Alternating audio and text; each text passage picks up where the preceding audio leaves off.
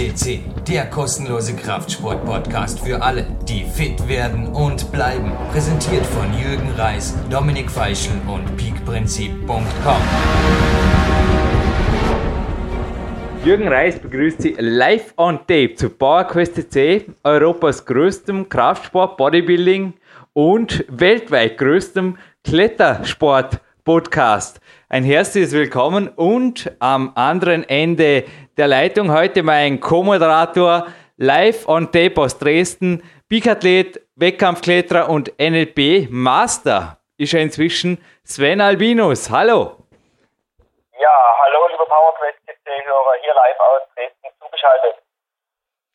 Ja, ich glaube, es ist heute wieder eine ganz, ganz besondere Sendung, Sven. Könnte das sein? Denn weltgrößter Kletterpodcast heißt nicht nur, dass wir inzwischen die Creme de la Creme der Wettkampfkletterer hier hatten, sondern eben auch ganz, ganz besondere Vertreter unserer Sportart. Viele werden den Teaser schon gelesen haben. Ein Sportbotschafter und ein Most Muscular Climber. Was hat es damit auf sich und wer bitte, weil das dürfte selbst Kletter-Insidern nicht allen ein Begriff sein, Wer bitte ist der Ivan Green? Lieber Sven Albinus, klär uns und beziehungsweise unsere Hörer auf. Ja, ich habe so in der Vorbereitung für mich gesagt, Ivan Green ist die Coffee Man of Climbing. Ich denke, wir haben heute besonders viel Spaß, diesen Podcast zu moderieren, denn er ist genauso wie unser großes Vorbild Wolfgang und wir zwei sind ja auch bekennende Kaffee-Junkies. Ivan ist ein riesengroßer Fan von Kaffee. Nicht zuletzt hat er jetzt auch in New York ein eigenes Kaffee oder sogar eine eigene Kaffeekette. Aber er ist auch ein extrem guter und ausgezeichneter Kletterer. Wer ihn mal live erleben möchte, live am Bildschirm, ich denke, es kommt auch im Podcast vor, in der Dosage-Reihe, Dosage 2. Da ist er ganz stark am Bouldern, da sieht man ihn live. Ja, und er hat einfach eine super Einstellung zum Leben, eine super Einstellung zum Klettern und er passt so genau in unseren Lifestyle, Jürgen. DVD übrigens ein guter Tipp. Es gibt ein riesen DVD-Gewinnspiel am Ende und da heißt es gut hinhören, weil die Gewinnfrage bezieht sich heute ausnahmsweise mal nicht auf einen Podcast, der irgendwann einmal war. Übrigens ein guter Tipp zu den Garfield-Podcast der ist mir immer wieder präsent, wo der Garfield da durch die Küche schlaf wandelt und die Bildunterschrift ist quasi There's no life before coffee. Und für mich gilt auf jeden Fall There's no climbing before coffee. Und wir hatten in einem Podcast, in einem Special, dieses Thema mal aufgegriffen und zwar ist es der Koffein-Podcast. Also über die Suchfunktion sind die ganzen Supplemente-Specials rauszusuchen und das ist eine XL-Sendung. Wir hatten auch irre viele Studiogäste, die hier live zugespielt wurden, die natürlich auch unisono. Also ich glaube, Kaffee ist wirklich eine Sportdroge, sagen wir auf jeden Fall so, der besonderen Art, die einfach wirkt und die, glaube ich, für viele, egal ob in Form von Kaffee oder in Form von Energy Drinks auf jeden Fall absolut Bestand hat oder ein absolutes Must-Have ist, oder? Aber ein absolutes Must-Have ist, glaube ich, auch jetzt dieses Interview, denn er ist wirklich jemand, der, wie du es gerade gesagt hast, Sven, einen Lifestyle auf den Punkt bringt, der ein bisschen mehr hergibt, wie nur schwer zu klettern, oder? Nein, er ist absolut erfolgreich als Unternehmer in New York und er ist auch ein ja, dafür gibt es kaum ein Wort. Oft ist es ja so, dass Kletterer ja, etwas schmuddelig dahergehen, irgendwo draußen äh, vom Lande kommen oder viel draußen äh, leben. Er ist ein richtig typischer Stadtmensch. Ja, er ist ein richtiger City-Man in New York und bringt diese Spannung zwischen draußen sein in der Natur und aber auch gleichzeitig in der Stadt aktiv zu sein, absolut auf den Punkt. Ja, ich würde sagen, wir lassen diesen Kletterpro, der eben nicht nur aufs Klettern, sondern auch auf schicke Kleidung, die Damenwelt und auch Businessprojekte steht. Also ein sehr untypischer Kletterer, kann man so sagen. Wir lassen ihn jetzt einfach live von Dave sprechen. Es war eine Skype-Verbindung, die obwohl ich nicht viel von Skype halte. Ihr habt für dich auch anfangs per Skype gecoacht, kannst du dich noch erinnern, Sven? Und die Verbindung ist immer wieder abgerissen. Das hat mich auch davor gewarnt, irgendwo, wenn möglich, niemals Interviews mit Skype zu machen. Aber es ging nicht anders, weil er war nicht anders erreichbar und dieses Mal hat es auf jeden Fall geklappt. Aber das waren eine Zeiten, gell? schon zwei, drei Jahre her. Kannst du dich noch erinnern, als ich dich jedes Mal so, uh, ich nichts dafür. Ja, da kann ich mich noch sehr gut erinnern. Das waren so die Anfänge unserer Coaching-Zeit ja. und ja, wirklich, also Skype, ich weiß nicht, wie sich weiterentwickelt hat, aber zu der damaligen Zeit war es einfach kein Profi-Tool, um einander zu kommunizieren, wenn man das aufzeichnen möchte. Ja, ich habe auf jeden Fall kürzlich darüber gelesen, es läuft immer noch nicht stabil. Also ich werde auch in Zukunft dich, wenn du es mir erlaubst, gerne mit dem Coaching-Handy, das auch jetzt in meiner linken Hand über Mikro liegt, coachen. Und ich werde die Interviews, also dafür auch gerne ein bisschen Geld ausgeben, auch künftig per Telefon führen, auch wenn es was kostet und wenn ihr uns dabei unterstützen wollt, die Ansage darf man glaube ich auch gern ab und zu einbringen, der Fanshop oder auch der Spendenbutton warten auf euch. Und übrigens auch die neue DVD, die Big Test DVD, die es jetzt im Abspann im Gewinnspiel noch gibt, unterstützt zu großen Teilen, also da habe ich selber dafür gesorgt, das Podcast-Projekt. Gut, aber ich würde sagen, die US-Hymne, die hat sie sich auf jeden Fall verdient und dann starten wir live on tape rein mit Ivan Green und einem Interview, das vor ein paar Monaten entstand, das einfach immer wieder spannend ist anzuhören für mich und jetzt das erste Mal auf jeden Fall spannend für euch da draußen. Viel Spaß damit!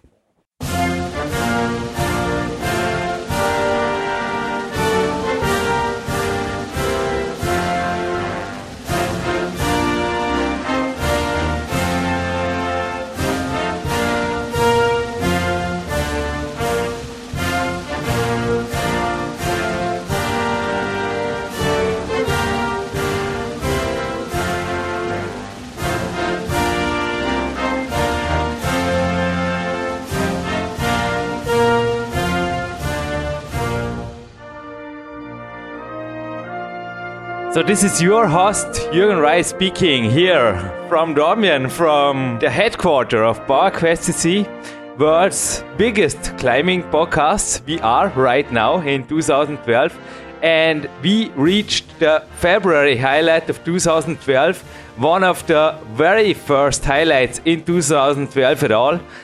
Ivan Greene, hello and welcome for PowerQuest CC. Hello. I decided to make this show as a play-in state because what you are doing as a pro climber is awesome. It's outstanding. I never read an article about a climber like about you yesterday evening. And just to jump in, I think we have many things in common. I wrote you before, Ivan. And I think one of the things is we are both 15 years old, aren't we? 50? 15. We are both teenagers. Oh, yeah, yeah. I was going to say, yeah, I'm still in my teen years. you feel like that. How old are you, Ivan? I'm 40. You are 40. Wow. Yeah, it's different. 40 here is like being 28. Yeah. I just wanted to ask you because it's summertime in Austria, okay? Uh-huh. And last week, a friend of mine met me here and he said, Jürgen, you look like 14, especially when you are training. And also here at the swimming pool, I often say, guess how old I am. You know, I am 35. Now this podcast goes online. And uh-huh. they often guess me between 20 and 25. So, how old do you feel? Or how old do other people guess you? How old do I feel? That changes on any given day. Um, usually my age is uh, equal to my stress level, I guess I feel like. Um, but I don't really think too much about it, actually. I really don't compare myself to people and think much about my age. I think more about how I feel in life. Uh, I think, from my experience, people seem old when they stop looking forward to their lives or life in general. I know when we're kids, we are, we're thinking like just about what we're doing and our passion for living. And I think at some point we kind of forget this, and that's for me when we get old in our minds. Um, as far as physically, after 20 some years of climbing and uh, most of that bouldering and being into uh, doing some high boulder problems before uh, crash pads or people had crash pads, and I had lots of friends coming out with me and going bouldering. My body's taken a good, uh, you know, a good amount of abuse, but I, you know, it, it's got some some things, some scars, some banged up knees, broken heels, this and that. But most of the time, I feel just normal and feel good. Still feel really good about climbing. So you started climbing in the same age? we have really lots of things in common. Like yeah. I did with 17, am I right?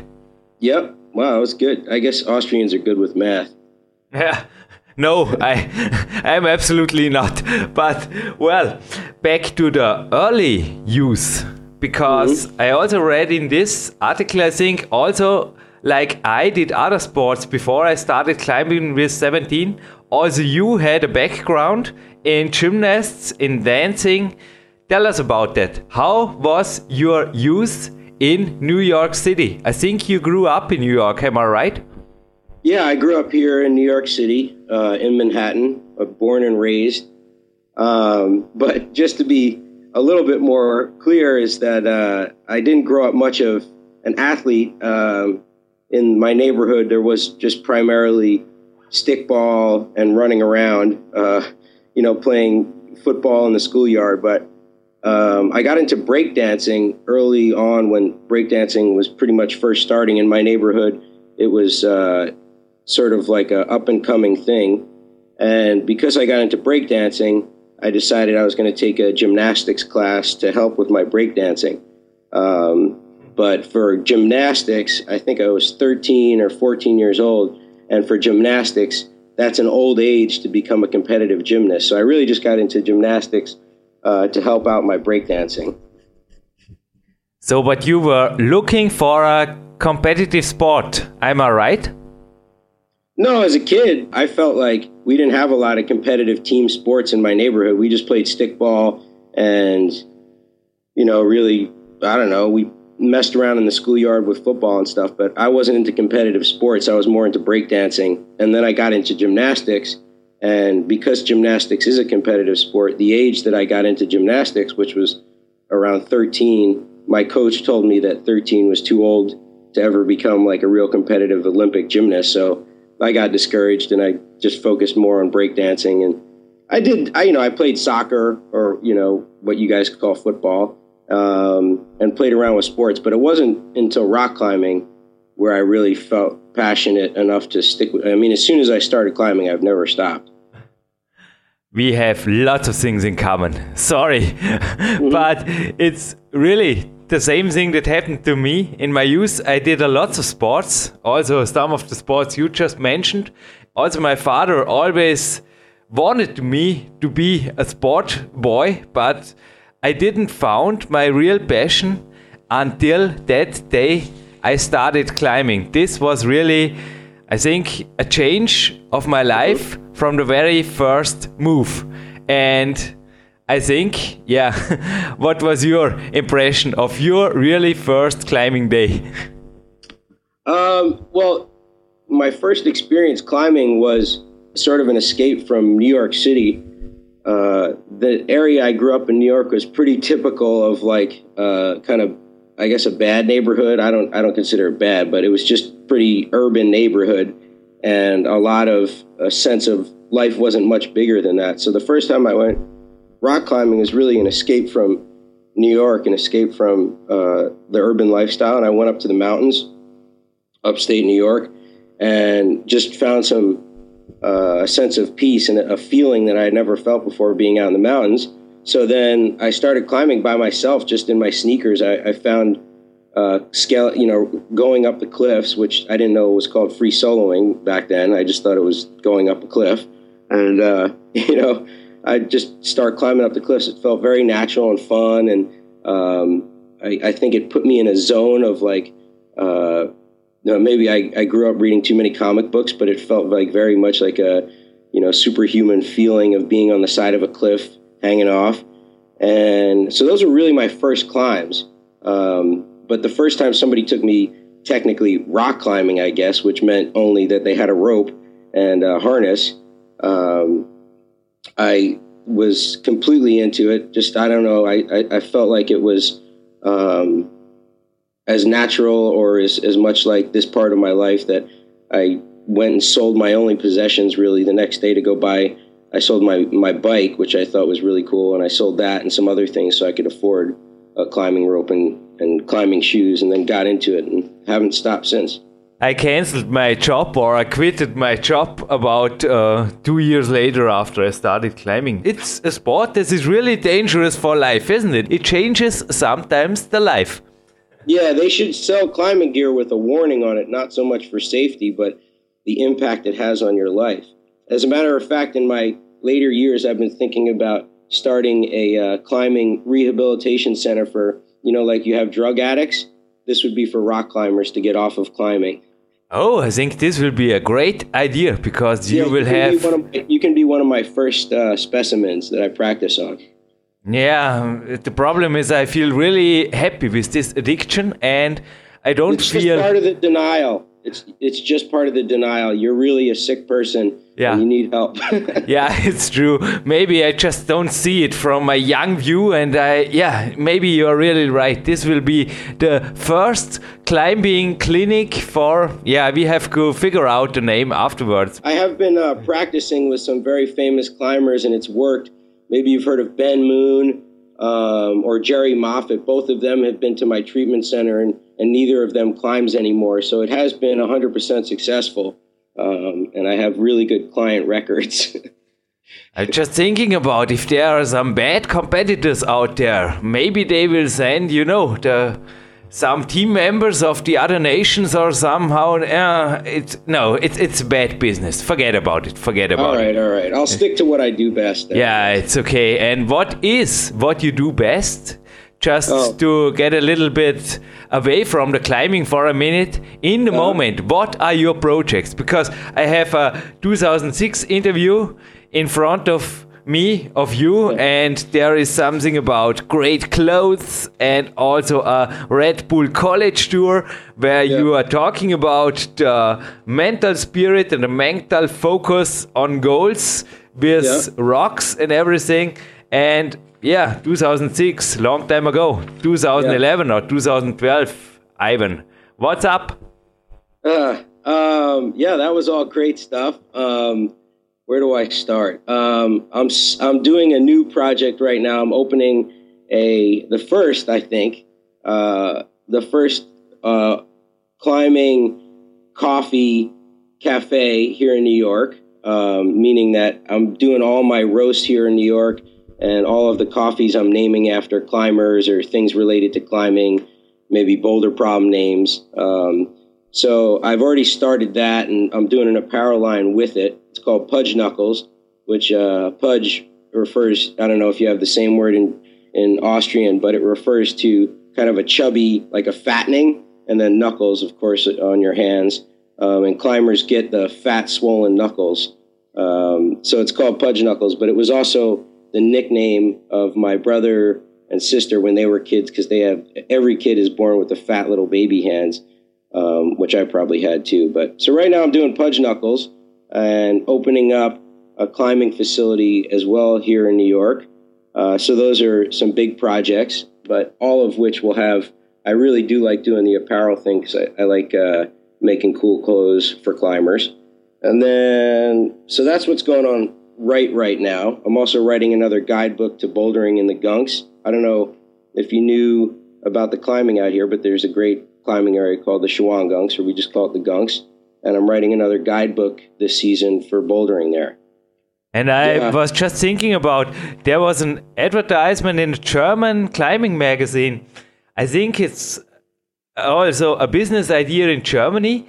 Somebody combined an indoor boulder area with a coffee. So Yeah. maybe also for you, it looked great. You know, it was not a picture; it was just a drawn picture, a computer drawn picture of the area. But it really looked somehow real great, cool, a cool place to be. You know, you go Yeah. in there and climb or not, and drink your coffee, and everything is nice, and the people doing sports around you, nice, nice ideas.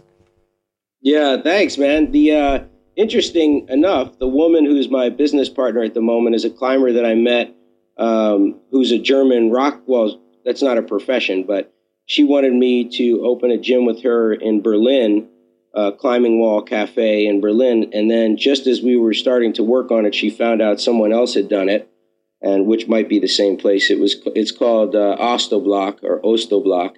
Um, and then she I said, "Well, why don't you come over here and do it with me in New York?" And she is. So that's it, the idea. Kind of started. Um, well, I've been doing climbing gyms for a long time, building them for other people. But the the idea started where we both thought this would be a great idea here in New York. Once for sure, if any listener from Germany or Austria want to make a coffee like this, I will support it here on the podcast, no problem, with all the power I I'll have. come over and make it. We've already got the coffee, and it's good stuff. If you like coffee, so I love coffee. I am addicted to climbing and I am addicted to coffee. You know, this Tomcat Garfield, he once said there's no life before coffee, and I believe in this. It's dangerous to climb without a coffee before. yeah. Well, Wolfgang said the same thing. You know. Yeah. And also the joints. Did you knew that caffeine uh, is joint protecting? It's it's really it's increasing cortisol and this cortisol hormone is normally not a good thing but during training it should be increased because it prevents for joint injuries. So i often say climbing without coffee or red bull before the climbing is really dangerous. It's really dangerous and can lead to injuries Very dangerous. You have to drink my coffee before you climb, or you might suffer severe injuries, Yeah. possibly death. So, as an official statement, I say you must drink coffee before you climb. Mm-hmm. And you know, Jurgen, I'm going to have to interview you for my website. you sound like you know some good information about coffee that will be great propaganda for my website. So I'm going to have to call you next and do an interview with you. Oh, no problem at all. I wrote five books and I'm working on number six, and all of those books are with coffee. Are included with all facts about caffeine and coffee because you know I hate those stimulants or other things. I make it as simple as possible, but what is more simple than a coffee or a ice cool Red Bull sugar free before climbing in the summertime? I mean, it's so simple and well, everything is done. Wise words from a wise Ivan, 40 year old, yeah, climber. Listen to him. Yes. Well, so what else? Where are we going? What else do I need? Oh, about what's going on now in in life here in New York. Ah, would be interesting. But first of all, how did you build up this life in New York? You are a kind of an artist, okay? Is this artist life all you ever did? Because even I worked some years as a normal boy in an office. hmm What was your background when it came to living or growing up in New York? Well, growing up, I really uh, I didn't expect much um, in terms of what field or whatever I was going to go into. Like growing up in the city is just growing up in the city. Um, and then at a certain point, uh, I got accepted into a, a special art school for high school, like uh, here in New York. And when I went to the high school, it's called Music and Art and Performing Arts. It's that fame school, I guess. You guys might know it. Um, when I went there, I got that's when I had my focus in high school be on art. I never expected to get into rock climbing at the time. And then after high school, I was going to go to Cooper Union and um, you know continue my studies with art. But that's right bef- right in that process, I found out about rock climbing, and I said, "Screw Cooper Union, screw art school here in New York City. I'm moving to the country." And I transferred to a state college up in New Paltz uh, and went climbing. and it was uh, it was actually really good for my art because it was uh, it detached. And this is I'm talking about fine art at the, at the time, not music or photography or anything else. I'm talking specifically about fine art, painting, and sculpting. But being in the country and being up in uh, upstate New York and out of the city art community changed my art forever, which it taught me how to just enjoy art and, and do art as opposed to thinking about it in the methods that I had growing up. Because after going to art high school, um, so much of it was about the philosophy and the history of art, which is great. But it was the first time in my life where I actually just got to do art and kind of forget about all the rules. So it was ironically moving up to the country and getting involved in climbing was a great thing for my art. So not to not to dismiss Cooper Union or School of Visual Arts or any of these great schools here in New York City, but for me it was a good thing. Ivan, often when people ask me about my work, you know, when do you work at all, or when do you have the ideas for your book and everything like this, mm-hmm. I often say during training, or during walking, or during running, or during something that is absolutely not connected mm-hmm. with working. What are your experiences with your moments? I am also talking about your clothes and the words they are written on it to your climbing or to the sport?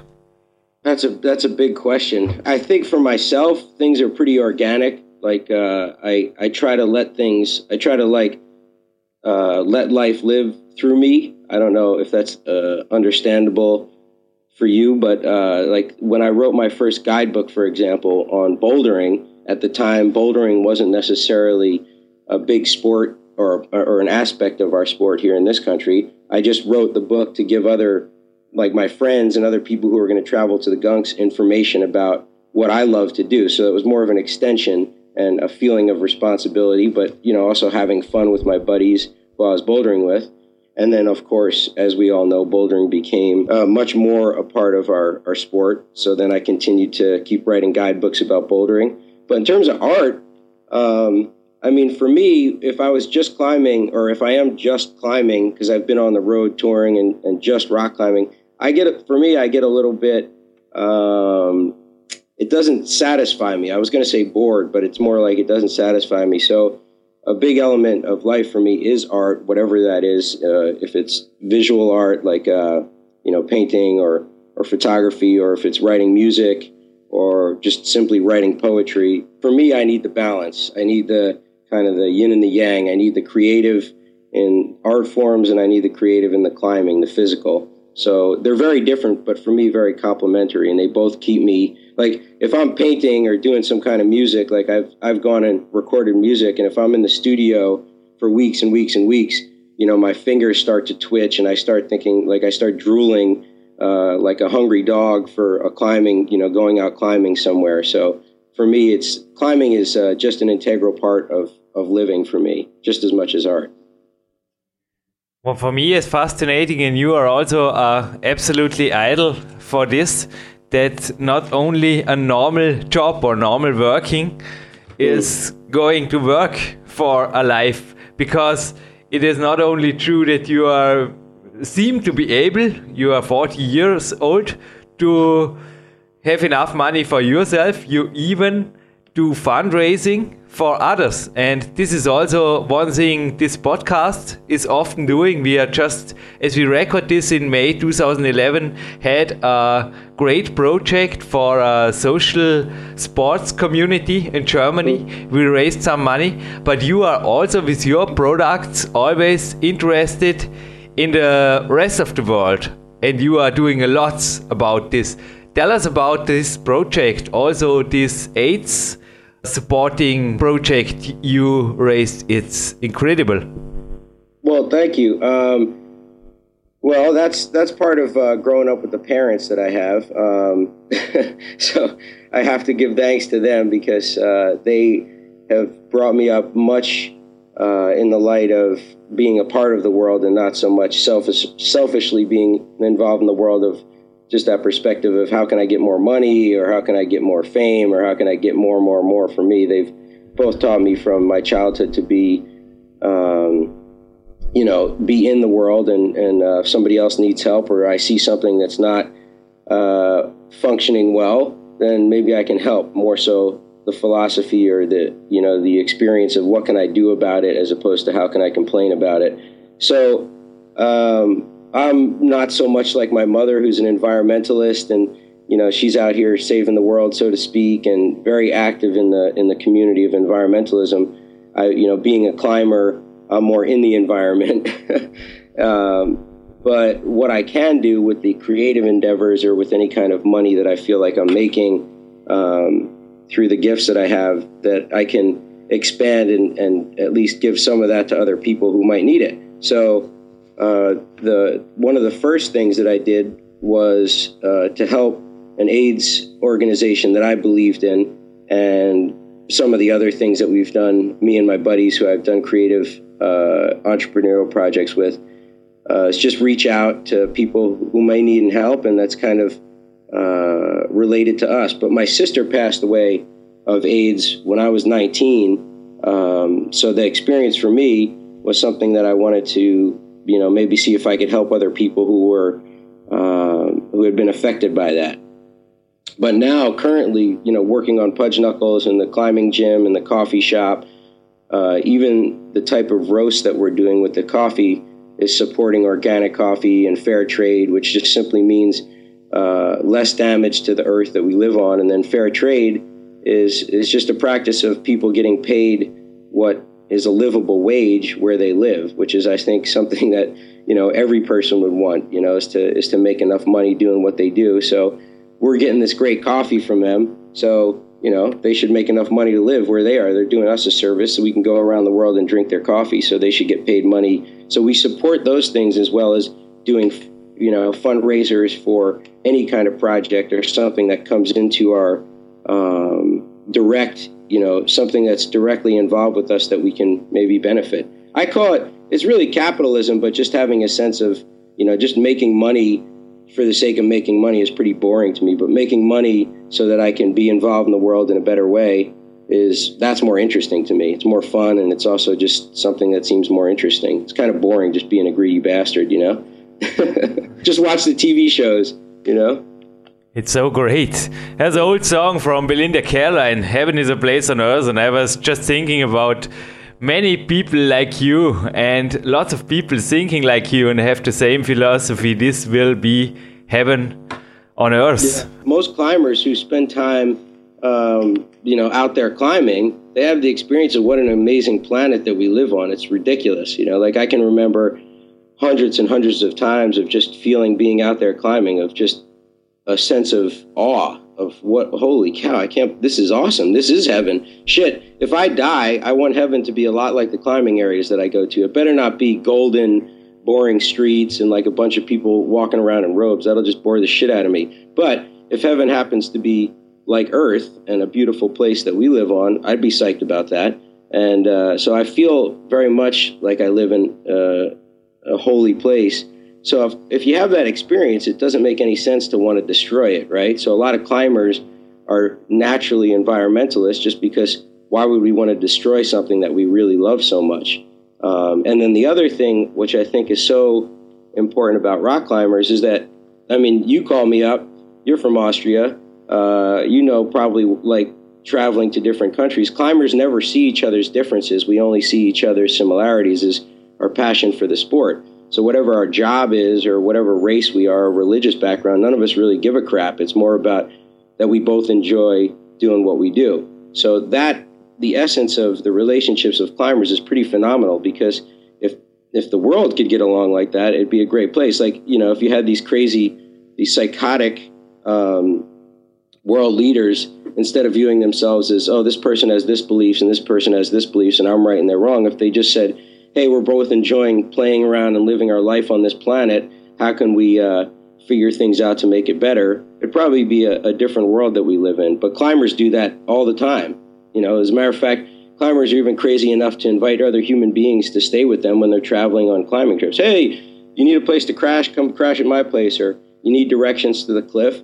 Imagine I'm not saying that climbers should run for political office. I'm just saying that uh, it's a pretty phenomenal thing that we learn in rock climbing and traveling. Politicals and climbing, no, this is not a good combination. But no. you already have platin state here. What do you need gold anymore? Gold is below platin. Ivan, you already have platin state here on PowerQuest TC. But Wonderful Life is also a boulder that is showing in this great movie. It was also filmed a couple of years ago.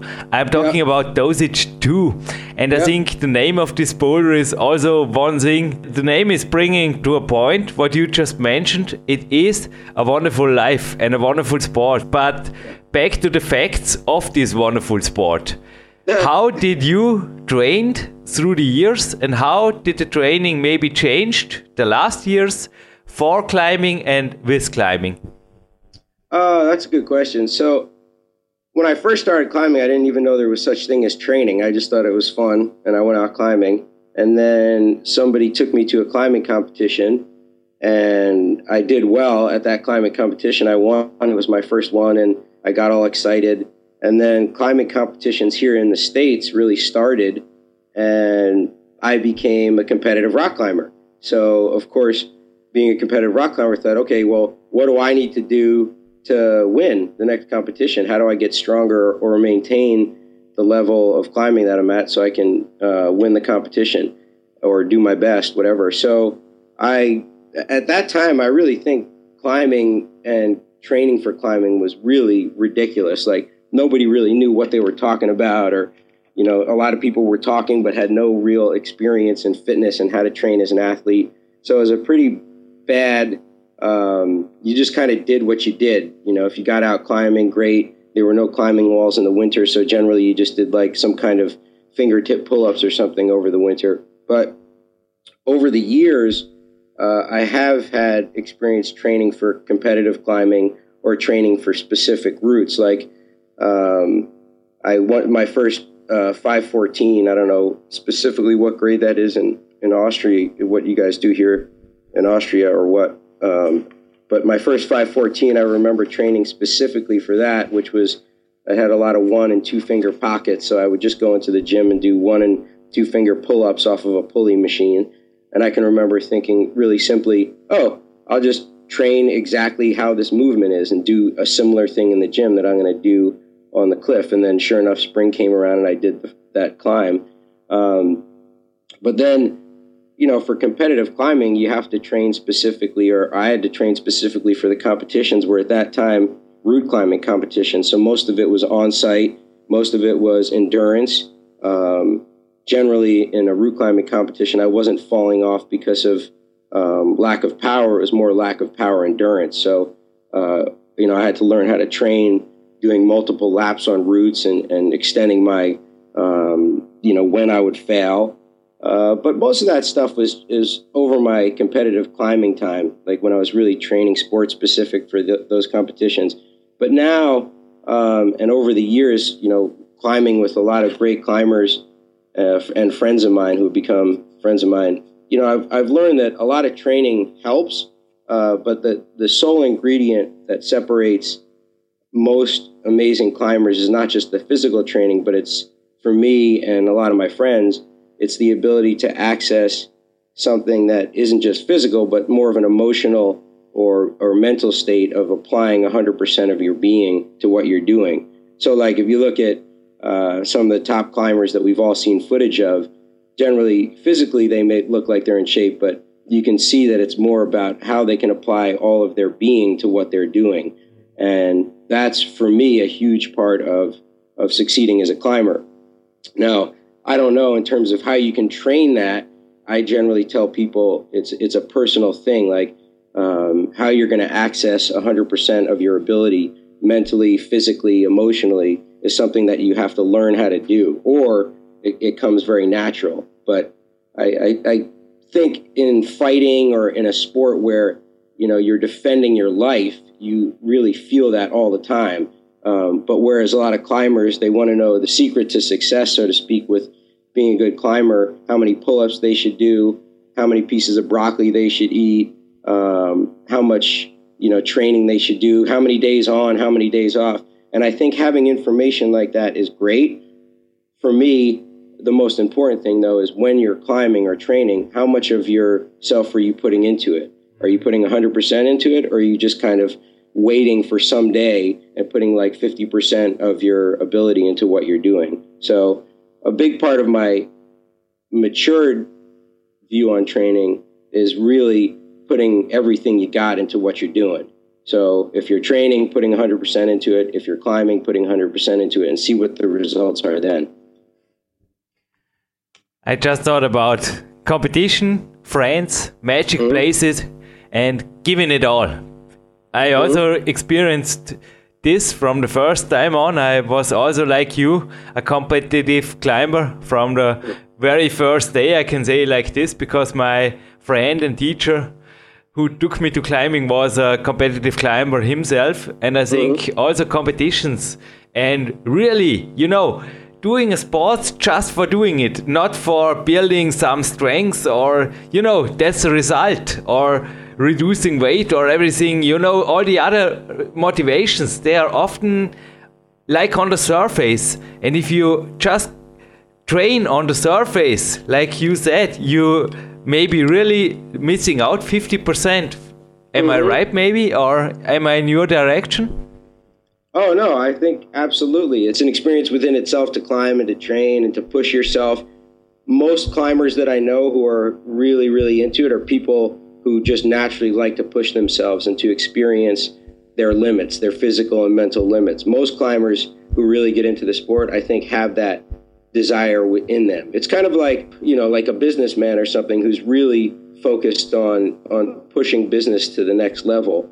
That's sort of a natural thing for them. And most climbers who I know who are really into the sport, it's natural for them to want to push, push, push, push, push, and experience uh, the level of climbing or using climbing and training as a method to really experience life at its fullest. Back to the 514 because I uh, want to push this into to the next level. It depends. I have the scale in front of me, and here in Austria, we have also the French scale. And if you are talking about V14 for 8B plus, it mm-hmm. is uh, 8B plus boulder. But mm-hmm. what is your 514? Is it ABCD? Oh yeah, it's uh I guess it's like 514 AB or something. Oh yeah. But back at the time when I was climbing, this was a while ago, and back at that time, five, the the route grade of 514 was like a big deal. It was like everybody was chasing uh, 514, and yeah, um, you know that was the level. Like if you could climb, you know, I guess it's now it's like 515, um, but you know this this level of climbing 514 was uh, looked at as like, oh man, this is serious business. This is hard or you know, kind of like V14 is now or V15. Um, I was just using that specific climb because it was the first time I remember doing something in a gym that was specific to rock climbing, and people would walk by and go, "Why is that guy doing pull-ups with two fingers?" He, you know, I could I could sense that people were like, "What is this guy doing?" Um, and I, you know, or I would go home and visualize every night succeeding on this climb. I would go over the climb like a million times in my head over and over again every move on it, and it was it was specific for doing that that climb, and that's that's why I use that one, not so much for the grade of 514. When I saw the film, I discussed with Marco Mosbrucker. You're also in email contact. He mm-hmm. invited you. He told me this morning he invited you to Austria, and for sure you are also invited to me to my place. I'm really looking forward to get you to know in person when you are visiting the Frankenjura in Germany. Got to do Action Direct. Yeah, for sure you do Action Direct. But one thing you have to explain me. You mm. just said you were climbing endurance and I was talking about the film before, this Dosage 2, and mm-hmm. I can imagine that you, with your body, can be a really strong boulder man. But endurance, what's your body weight and what's your body size? Oh, I don't. My body size is um five six, which I don't know. You know, in however you guys measure things. In uh, I think, uh, shoot, I don't. Yeah, I don't know my height in your measurement, but in terms of weight, I'm not sure. I'm usually like 135 pounds. So I don't know how to translate that into. Um, you know. It's no problem. We can we can do it here and we can explain it to our listeners in the German part. But it's really not really stereotypical for uh, endurance no, climber. No, no, I don't really even uh, train. This was just the the fad of rock climbing competitions was endurance uh, was uh, route climbing. So therefore, you know, I had to suffer. No, I had to train endurance. But no, naturally, I just prefer bouldering. I've always uh, I always have. So, and I, even with routes, it's more interesting to me to do something where the movements are, you know, relatively maybe shorter routes, but the moves and or every move on the climb is ridiculously hard. Whereas uh, that are really long, endurance ones, where maybe the moves on it aren't as hard, but it's just a matter of getting pumped. I'm usually not so into it. Doesn't even because I, I can hang on the rope for a couple seconds and then do the move whereas uh, routes that are more bouldery tend to keep me really interested. So, what about your goals? Do you really want to try Action Direct in the summertime? Have fun. Summer, at the end of the summer, um, and yeah, I mean, trying it for sure because you know when I started climbing, um, you know there wasn't online podcasts and there wasn't the all these like pictures that you could see online you know, going to different websites and videos. It was really just you'd get climbing magazines and seeing pictures of Wolfgang at that time doing Action Direct. Um, it just looked cool. It also looked like where I was climbing, there was uh, there was this quarry where we made these routes that were all like one and two finger pockets. And that route that I told you was my first 514, it was all one and two finger pockets. So I remember thinking to myself, oh man, I got to go do Action Direct. That looks so cool. I can't wait to go do that. And it just seemed like a big boulder problem.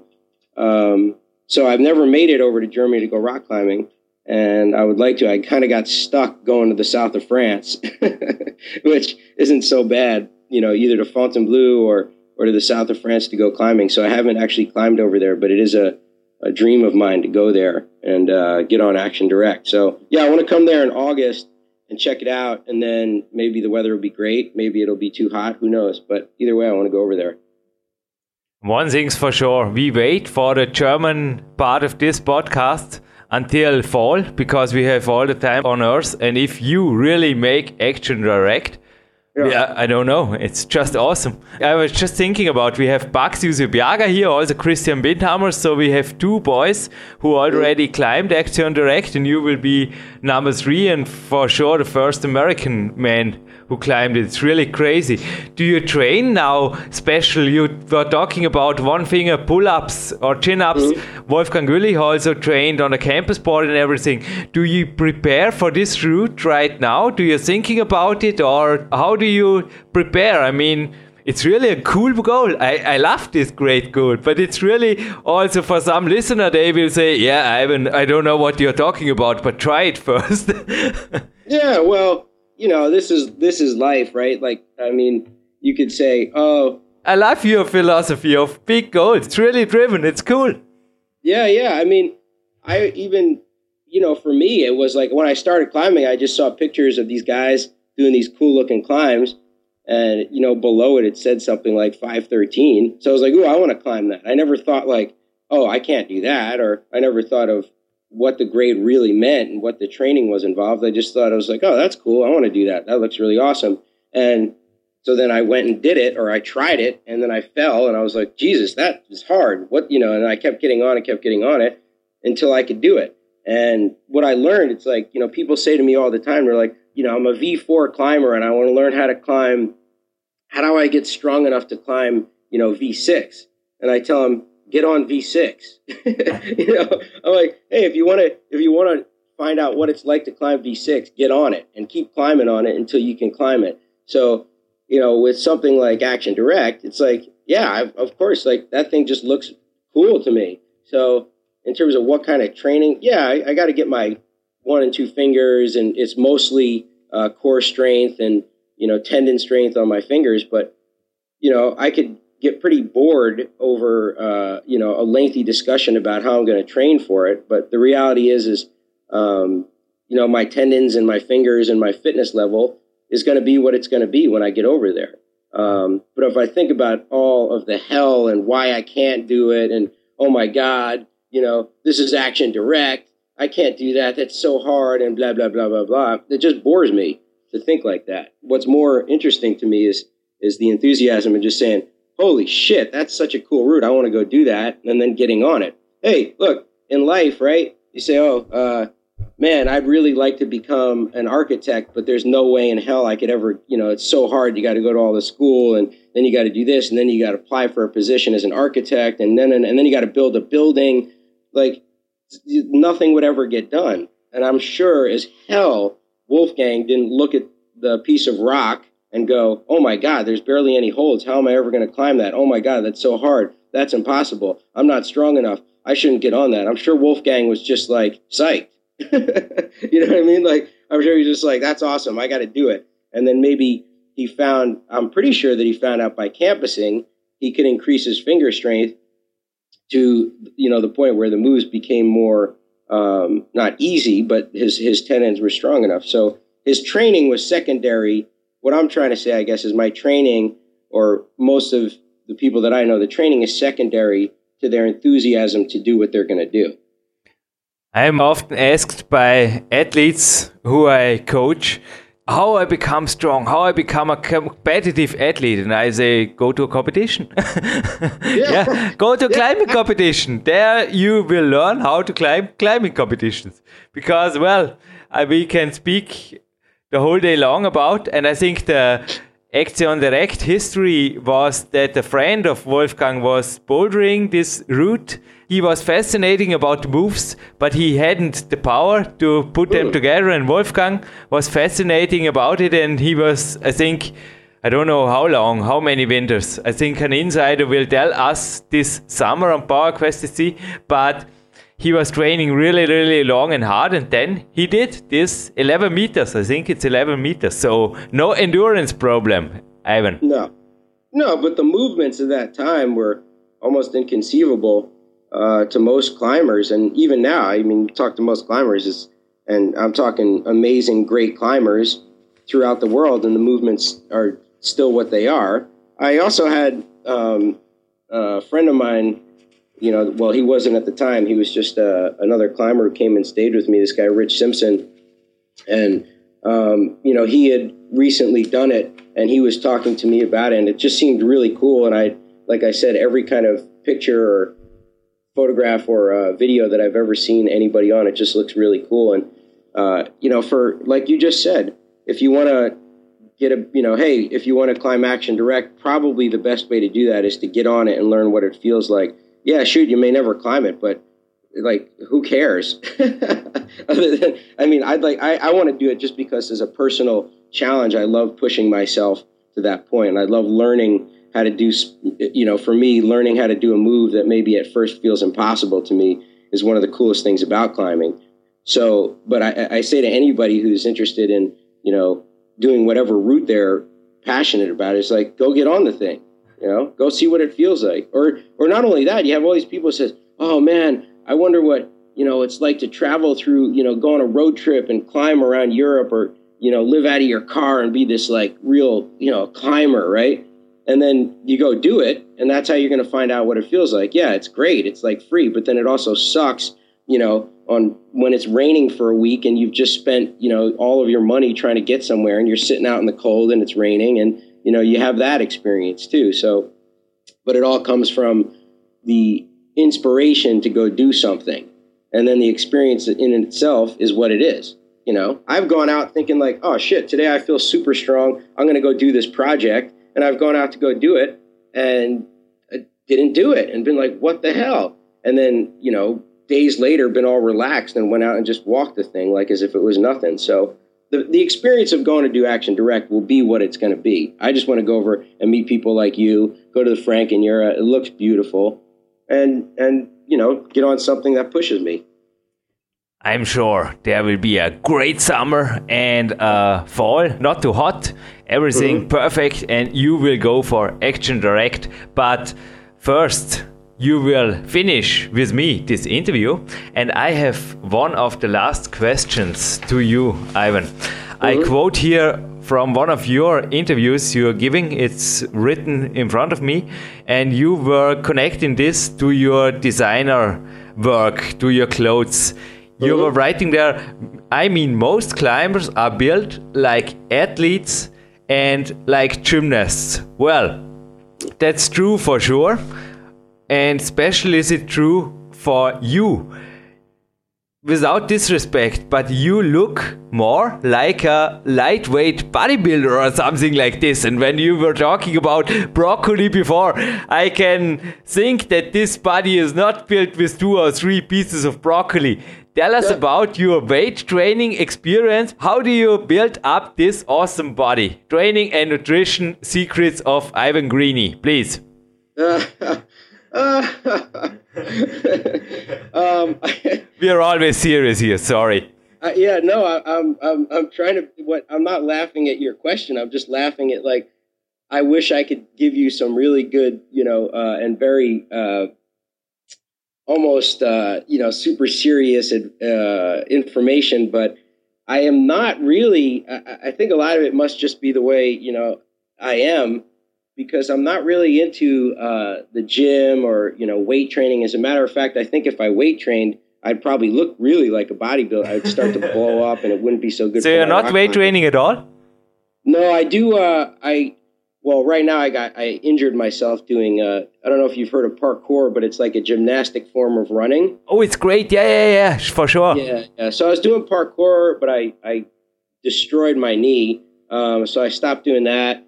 I do a little bit of yoga. Uh, you know, like I said, I wish I could tell you a very strict training regimen, um, but I'm really, uh, I really just climb a lot. You know, I go out, I take it pretty easy. I think compared to most of my friends, I probably train the least.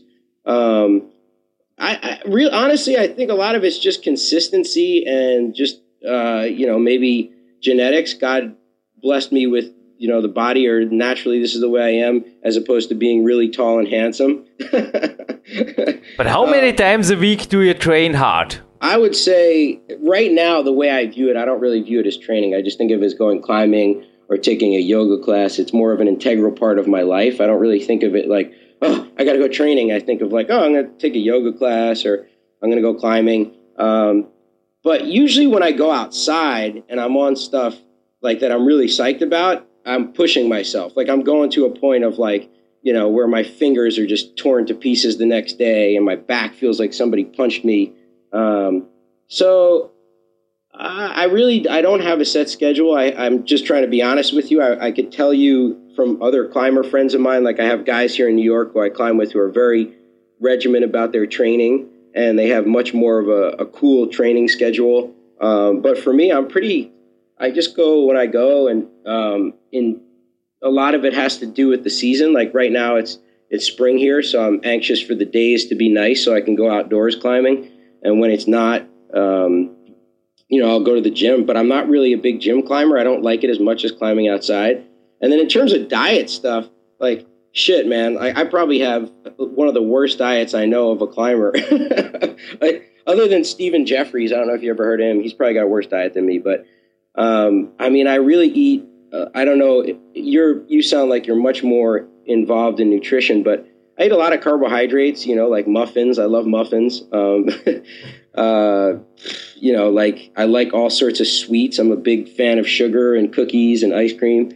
Um, sushi. I like sushi. So like my diet is really based on you know the convenience of where I live. I live in New York City, and there's like great places to go out to eat. I don't even know how to cook, so most of my income is spent on going out to dinner. Yeah, that's why I'm opening up a cafe too, because I can sell muffins and coffee, and I, those are my two favorite things, you know, to eat muffins and coffee. Um, but yeah, in terms of diet, I really think everybody, my perspective is like everybody has a different body type, so you kind of have to eat, you know, what's good for you. Like my only advice to climbers is like find out what you like to eat and what you perform best on, and then also find out what you suck on. Like for me, if I ate a diet that was probably really healthy, like I have a lot of friends who have these kind of strict diets, and if I ate like that, I would probably have no energy or I would feel like crap when I, I, you know, I don't think I would train as much or I mean climb as much or as well. Yeah, I think it really depends. I mean, I feel like crap when I'm eating junk, but yeah. I also and you are doing yoga and my yoga right now is that I will pick up my running shoes, and there is a hill upside the city. Mm. I will show you this hill when you are my guest. I'm really mm. looking forward to because it's one of the most beautiful places you can see Lake of Constance and Switzerland and Germany and for sure the Austrian part here, the rest of the very western part of Austria from mm. upside and this is my integral part of my life, how you told. Right. I think it's every life, every athletic life and I learned so much from your words also when it came to life as the whole thing in this hour, I just can say, Ivan, this is one of the greatest interviews I ever made for PowerQuest CC. Even though we were doing this from fall 2007 on, I want you back. ah, hey, anytime. I want you Uh, back. Hopefully, when I come over to Europe this Yeah. summer, Yeah. we can uh, hang out in person and climb some rocks. You know, I, you know what's going to happen? I can see this happen. I come over. I come meet you in Austria, and then you take me to some local climbing area in Austria, and then I never even get to Frankenjura. That's a possibility, but I want you in Action Directe, and I want you here in Austria, and maybe we will be here in the studio, and the other microphone, who is in the moment connected with Skype, will be then connected with you directly here in person. Yeah, great ideas, aren't they? Absolutely, I'm looking forward to it. Absolutely. Uh, very, very last question. Supplements. You know, caffeine is not a supplement. It's uh, it's It's it's, it's essential. It's essential. We discuss it. But supplements, vitamins or minerals or anything. Do you take it? Protein Yeah, shakes. uh, not. I, I want to say. I mean, I've tried stuff like people. Um, I, fortunately, I've had people give me stuff to try out. Creatine, No. I- anabolics. Come on, anabolics. Your your muscles, your muscles. There must be a secret. No, there dude, I must be a wish. secret. I wish I had the money for anabolics. Yeah. Um, Don't uh, think about it. This was a very bad joke. We are an anti-doping podcast. This is serious. you know, I don't really know. The only thing I've tried so many different things. Like uh, I remember uh, Nutriex Sport, and I'm pretty sure Chris is still with them. But you know, I tried taking them. But what happens with me is like I say, okay, I'm going to take these vitamins, and generally it comes out of like because I want my you know my fingers are hurt or you know like I hurt my elbow or something.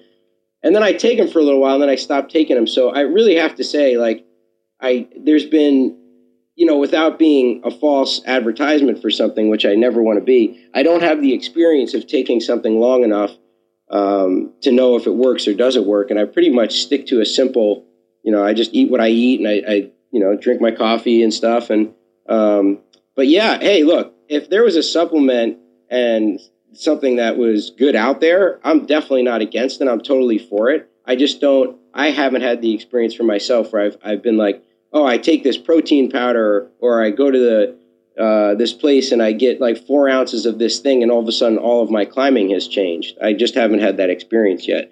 Um, so yeah, I'm totally open to to supplements. I just don't. I haven't had the experience of something specifically making a big difference, and I don't do any kind of like protein enhancement or uh, creatine or any of that stuff. I just not i mean it might work but just for me i just don't have the consistency or or the desire to do that. Ivan, yeah.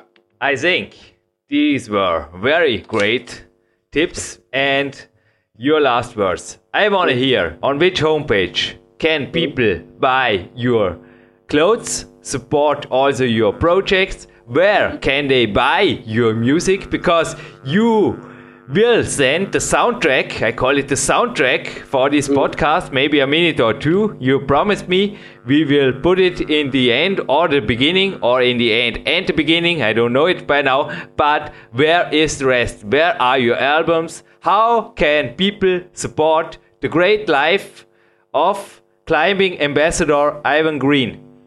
uh, well thank you thank you for asking um, right now you can go to uh, well by the time the cast comes out for sure we're setting up my website which is pudgeknuckles.com it's p-u-d-g-e and then knuckles k-n U C K L E S dot com, pudgeknuckles.com. So that'll have all of the, you know, the clothes and the coffees and accessories and, um, you know, different things that we're going to be selling on the website. And there I'm going to have links to my music. And hopefully by then it'll be on iTunes. But for now, you can just go to pudgeknuckles.com.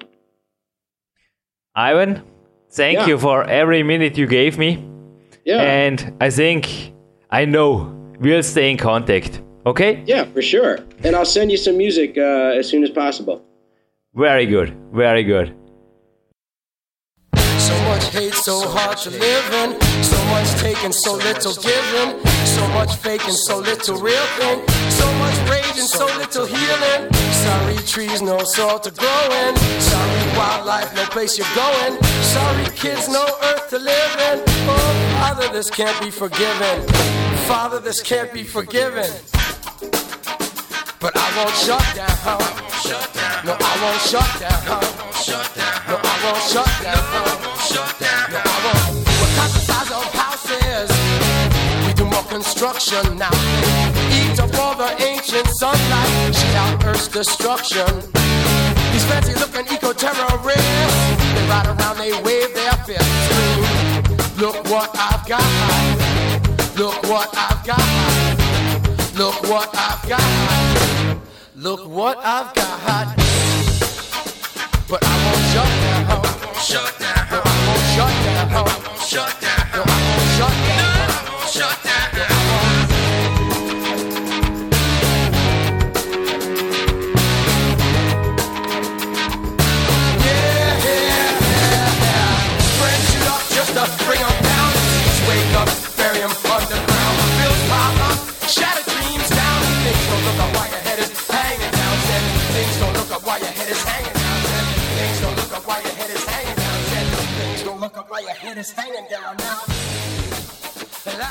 Ja, mit einem Special Soundtrack, den uns der Ivan Green noch geschickt hat, ist Jürgen Reisen, Sven Albinus, wieder im Studio jetzt nach der Sendung. War eine coole Geschichte, Sven, ha? Der hat was drauf. Ja, absolut inspirierender Podcast. Ich muss einfach noch, damit das Ganze heute rund ist, zum Thema Kaffee, ich möchte einfach das Zitat der reinbringen, was wirklich sehr, sehr gut passt, auch zu ihm von Wolfgang Willig.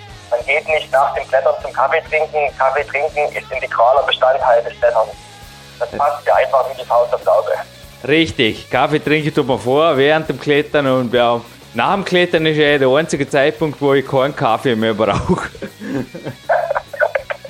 da hast du Er recht. ist einfach, er ist einfach crazy, der Typ. Und ist so viel Inspiration auch für uns als Kletterer und Unternehmer. Beides in Balance zu bringen, ist einfach genial. Du, aber um gleich beim Wolfgang Güllich zu bleiben, der ja der Aktion direkt ja, die erste Begehung abgeluchst hat. Wie ist es gegangen, dem Ivan Green, werden sich jetzt viele fragen. Im Frankenjura hast auch du mich heute Morgen bei der Vorbesprechung gefragt, Sven, und die Nachricht ist nicht so gut, gell? So ein Knie, das kann sehr schnell die Sache vermasseln. Du hast, glaube ich, auch ein bisschen am Rande mitgekriegt, was da lief, Sven, oder? Ja, er hat sich am Knie da wirklich eine richtig böse Verletzung zugezogen und ist wohl auch aktuell noch ausgepescht. Und da ist natürlich eine Begehung von Action direkt, ja, absolut unmöglich. Er ist gar nicht nach Deutschland vorgedrungen. Also er war, es war ja sehr, sehr heißer Sommer. Also es war wirklich zu der Zeit, wo auch Big Days hier gefilmt wurde und ich habe gesagt, also wenn er jetzt im Frankenjura ist, der hat da keine Chance. Und der Marco, mein Trainingspartner, hat auch gesagt, nein, er ist nicht im Frankenjura, er ist in Schweden und bereitet sich dort vor. Also er hat quasi in Schweden trainierend oder bouldernd so die Zeit verbracht und da ist eben das mit dem Knie passiert und so kam er gar nicht erst nach Deutschland, sondern wurde heimgeflogen. Und nicht nur PowerQuest.cc hat eine Fanpage, sondern auch er hat eine Facebook-Präsenz und es waren da wirklich boah, für mich grauselige Bilder, weil ich habe auch schon beide Knie operiert gehabt.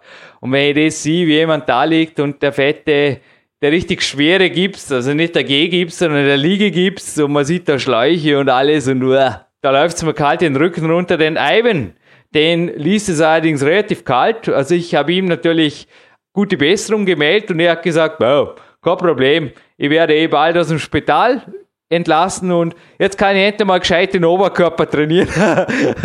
also ich glaube, hey, wenn der noch stärker mit dem Oberkörper, was dann, hey, das ist schon crazy. Die Zahlen oder die Werte, die er jetzt da ausgesprochen hat, sind auch, ja, schon sensationell. Ha? Da hat jemand gewaltig was am Kasten, was Rohkraft, aber auch rohe, gewaltige Muskulatur angeht. Ja, absolut. Und wer sich davon überzeugen will, der kann gerne auf seine Facebook-Seite gehen, einfach seinen Namen eingeben bei Facebook. Ich habe das heute früh getan, um sieben bei der Vorbesprechung. Jürgen, ich weiß nicht, wie viel Zeitverschiebung gibt es nach Amerika. Ich hatte zehn Minuten später, habe ich die Bestätigung bekommen, dass ich sein Freund bin oder sein Fan. Also er scheint auf der Nacht aktiv zu sein. Und also er ist auf alle Fälle wieder an Bord und betreut seine Social Media Dienste. Und da gibt es eine ganze Menge Bilder in der Galerie über seine Klettereien, über seine sonstigen Aktivitäten. Einfach mal reinschauen und vielleicht essen oder einfach nur sich die Bilder anschauen. Es lohnt auf alle Fälle. New York Time ist die Zeitzone, wo auch mein Coach Marty Gallagher mir jede Woche einmal zu einem Personal Coaching Telefonat bereitsteht und das ist für mich einfach was, aber man muss da auch ein bisschen aufpassen. Also, wenn ihr mal vorhabt, in Amerika jemanden zu interviewen, vielleicht sogar, oder ein Coaching oder was auch immer in Anspruch zu nehmen, also am besten auch rausgoogeln, weil da gibt es auch Time Saving Hours, also aufpassen, da seid ihr eine Stunde daneben und dann, ja, seid ihr daneben. Auf jeden Fall on seid ihr jetzt bei einem Gewinnspiel und nicht daneben, wenn ihr gut aufgepasst habt. Aber das Wenn hat mich da heute auf einen kleinen Fehler bei meiner Moderation hingeführt und er hatte völlig recht und ich habe einfach gesagt, ja, wir machen heute NLP-gerecht wieder mal aus Zitronen, Zitronenlimonade. Das ist gleich die Gewinnfrage, die zu einem Hauptpreis führt, nämlich einem handsignierten ersten Exemplar, das jetzt wo der Podcast online geht, seit wenigen Wochen lieferbar ist. Peak Days, die DVD, die da im Sommer entstand, also mit mir und ein paar anderen drauf, natürlich Lukas Fessler, Marco Moosbrucker und Co. Ich würde vorschlagen, das ist eine besondere Gewinnfrage wert und die ist heute ein wenig tricky, wenn auch nicht überschwer, muss ich zugeben. Nein, sie ist nicht überschwer, aber sie ist tricky aber Jürgen, eigentlich habe ich die DVD verdient, weil ich habe den Fehler gefunden. Du kriegst schon nicht eine DVD. Bei dir landet die erste DVD, also das ist ja wohl, also das ist klar. Also wir zeichnen die Sendung jetzt übrigens am 21.12. auf. Ist das okay, wenn ich, ja, genauso wie viele meiner Freunde dieses Jahr die DVD als Weihnachtsgeschenk mache, dir auch als Coachie dieses so anbiete? Passt es? Darf ich das Weihnachtsgeschenk 2011 schon verraten, Sven Albinus? Gespannt auf die DVD, weil letztendlich ist er ja auch bei uns von der Idee her während eines Trainingslagers entstanden. Ich kann mich noch entsinnen, wir waren beim Morgen und ich habe gesagt, Mensch Jürgen, wir müssen ja auch mal einen Film machen über Peak Country. Ich glaube ein oder zwei Jahre her. Aber das ist eine andere Geschichte. Kommen wir zum Gewinnspiel.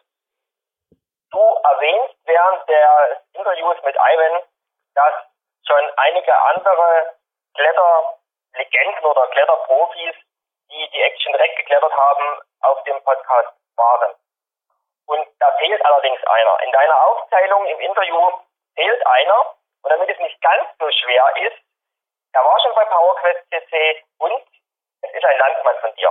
Oh. Mehr sei aber nicht verraten. Ich würde auch sagen, also das ist jetzt wirklich, ist nicht mehr schwer. Also so viele Österreicher waren nicht hier und vor allem nicht so viele Österreicher, die die Aktion direkt begangen haben. Also ja, sucht es raus und dann meldet mir den Namen drüber und den Podcast dazu und dann geht die DVD Express raus und ein Tipp übrigens, Sven, also das hat auch dir damals noch nicht vorgeschwebt, dass es so eine coole Musik gibt bei der DVD. Also nicht der Ivan Green, sondern Mark Protze war der Produzent des Soundtracks. Es wird auch den Soundtrack, das darf ich jetzt vorankündigen, in wenigen Wochen als eigenes Digitalprodukt geben, weil wir haben am Ende einfach gesagt, also es war nicht geplant, kann ich auch jetzt so offen sagen, aber wir haben am Ende einfach gesagt, das Ding ist so cool und er hat dann selber blöd geschaut, das ist, kann man da wirklich, habe es nicht genau im Kopf, ich glaube 17 oder 18 Titel zusammen.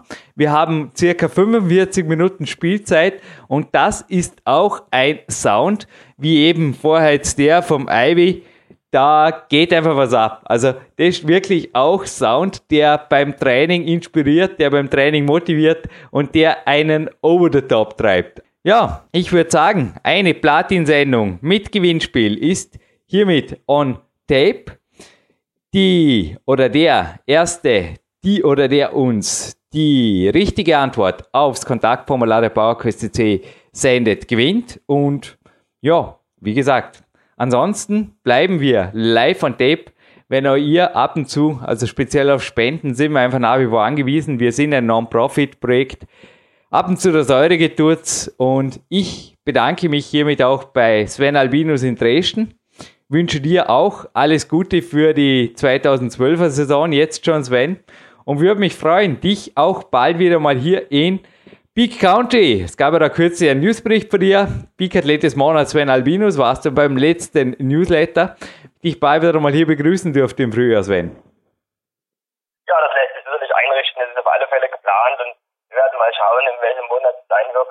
Auf alle Fälle, bevor ich in die Türkei abdüse, als Saison-Highlight, so viel sei verraten, dort gibt es einige, ja, wir sagen in Klettern unfinished business, einige Dinge für mich zu tun, die ich einfach liegen gelassen habe und da komme ich auf alle Fälle vorher nochmal zu dir, um mich richtig fit zu machen. Gut, Sven, dann würde ich sagen, bis zum nächsten Kletter-Podcast.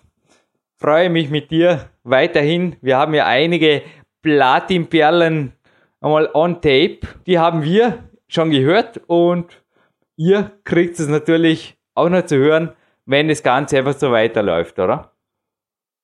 Ja, nicht nur, dass wir schon ein paar Perlen on tape haben, wir haben auch ja, einiges vor für 2012, wen wir da noch interviewen wollen und ja, es wird ein spannendes Jahr und ja, ich freue mich drauf. Gut, dann hoffentlich, dass wir das spannende Material auch bei PowerQuest.cc rausgeben dürfen. Und Jürgen Reis, Sven Albinus verabschieden sich hiermit für PowerQuest.cc. Bis bald, hier live on tape.